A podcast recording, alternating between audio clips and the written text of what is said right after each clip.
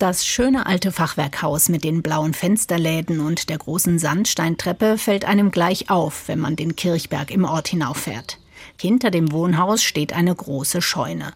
Und aus der tritt Stefan Krattenmacher mit blauer Arbeitsschürze, an der noch feine Hobelspäne hängen.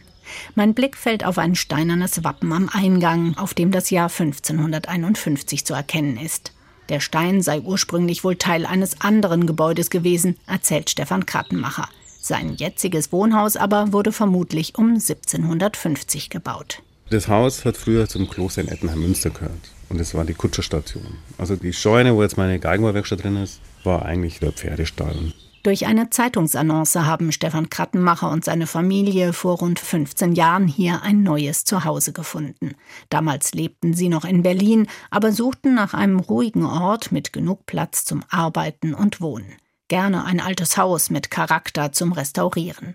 Als das Angebot aus Ettenheim-Münchweier kam, war der Geigenbauer gleich begeistert. Die Werkstatt war damals eine komplette Ruine. Es war kein Boden drin oder kein Fenster. Es war nur Scheune. Aber irgendwie hatte ich sofort das Gefühl, hier könnte gut arbeiten. Ein Jahr lang baute Stefan Kattenmacher die Scheune zur Werkstatt aus. Dann restaurierte er mit viel Liebe zum Detail mehrere Jahre lang das Wohnhaus. Den Dachstuhl und das Fachwerk hat er sogar zurückgebaut, um sie originalgetreu wieder mit alten Materialien und Handwerkstechniken zu rekonstruieren es ist ja so in meinem Beruf, ich restauriere ja auch ziemlich viel und dort habe ich auch einfach so eine Berufsethik, dass ich eigentlich nie in das Original eingreifen will, sondern immer das erhalte, was da ist. Tritt man durch das ehemalige Scheunentor ins Innere, kommt man in einen großen hohen Raum, den Anspielraum, wie ihn Stefan Krattenmacher nennt. Hier kommen die ganzen Kunden, probieren die Instrumente aus, wenn sie irgendwie was Neues abholen oder Reparatur oder irgendwas kaufen wollen oder so.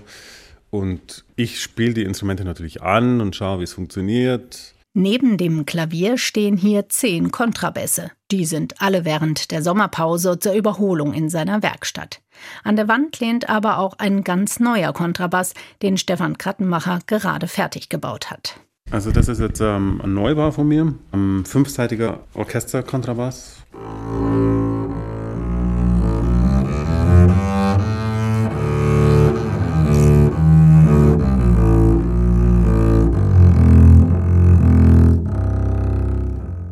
Stefan Krattenmacher spielt seit seiner Jugend Kontrabass, hatte sogar damit geliebäugelt, Musik zu studieren und auch überlegt, wie sein Vater und Bruder Schreiner zu werden. Aber dann entschied er sich für den Geigenbau, hat sozusagen beide Interessen miteinander kombiniert. Also ich war halt Mitten an der Geigenbauschule und dann war eigentlich hinterher zehn Jahre lang unterwegs in verschiedenen Werkstätten. Also ich war in Deutschland zwei verschiedenen, dann bin dann nach Hongkong, dann nach Australien und dann eben nach London, habe dort noch gearbeitet. Und dann habe ich mich in London selbstständig gemacht. Über eine Treppe gelangt man ins Obergeschoss, in dem die Werkstatt eingerichtet ist, die sich über die ganze Breite der Scheune erstreckt. Danny und Felix. Hier arbeitet Stefan Krattenmacher zusammen mit seinen beiden Angestellten, die ihm aus Berlin ins Südbadische gefolgt sind. Jeder hat so sein Spezialgebiet. Ich mache einfach viel Neubauten, Felix und Danny machen oft große Restaurationsprojekte und so. Überall liegen und stehen einzelne Teile von Instrumenten. Auch wenn seine offizielle Berufsbezeichnung Geigenbauer ist, hat sich Stefan Krattenmacher auf Celli und Kontrabässe spezialisiert. Auf seiner Werkbank liegt gerade der Boden für ein neues Instrument. Also das wird jetzt der nächste Vierseiter, also Kontrabass. Das ist mein eigenes Solo-Modell. Die Wölbung ist fertig, wie man sieht. Ich bin an der Innenausarbeitung. Hier stehen so diese Stärken drauf. Da schreiben wir immer mit Bleistift drauf. Und arbeite mich dann langsam runter. Der Geigenbauer greift nach einem kleinen, feinen Hobel. Ja, es ist ja anfangs so dick, also es ist 6 cm dick und dann steckst du es ab mit so einem Stecheisen und so und dann steckst du es innen raus, wenn die Wölbung fertig ist und dann wird es halt immer feiner und am Schluss dann noch mit einer Ziehklinge, die habe ich auch hier. Na, dann kommt dann nur die Ziehklinge dran und dann eigentlich nach der Ziegling ist fertig. Also ich verwende eigentlich fast gar kein Schleifpapier, ich mag das nicht so richtig. Mit Schleifpapier macht es immer die Poren zu. Und das sieht natürlich hinterher beim Lack wesentlich besser aus, aber meiner Meinung nach klingt es auch besser, wenn es innen auch offene Poren hat. Rund 400 Arbeitsstunden stecken in so einem Kontrabass, erklärt Stefan Krattenmacher. Jeder einzelne Arbeitsschritt hat seine besonderen Tücken, aber die Grundlage von allem ist, Das Wichtigste ist natürlich auch die Holzauswahl. Das Holz muss einfach super sein.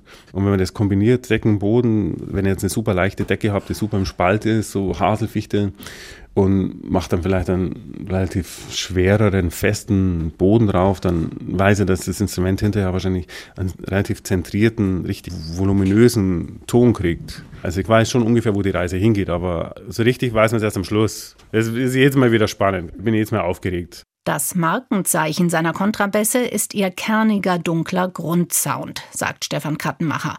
Seine Instrumente sind in aller Welt begehrt. Musikerinnen und Musiker der renommiertesten Orchester zählen zu seinen Kunden. Fast alle Kontrabässe und Celli, die er baut, sind Auftragsarbeiten.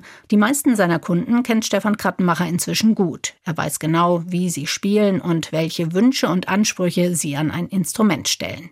Selbst zum Instrument greift der Geigenbauer auch regelmäßig, nicht nur zum Austesten seiner neu gebauten Celli und Kontrabässe, sondern auch einfach zum Spaß. Mit ein paar Freunden hat er das Ettenheimer Kammerorchester gegründet, das er seit einigen Jahren auch dirigiert. Und im Sommer öffnet Stefan Kattenmacher dann Hof und Scheune und veranstaltet öffentliche Konzerte. Genau so hat er sich das vorgestellt, als er damals vor rund 15 Jahren von Berlin aufs Land gezogen ist.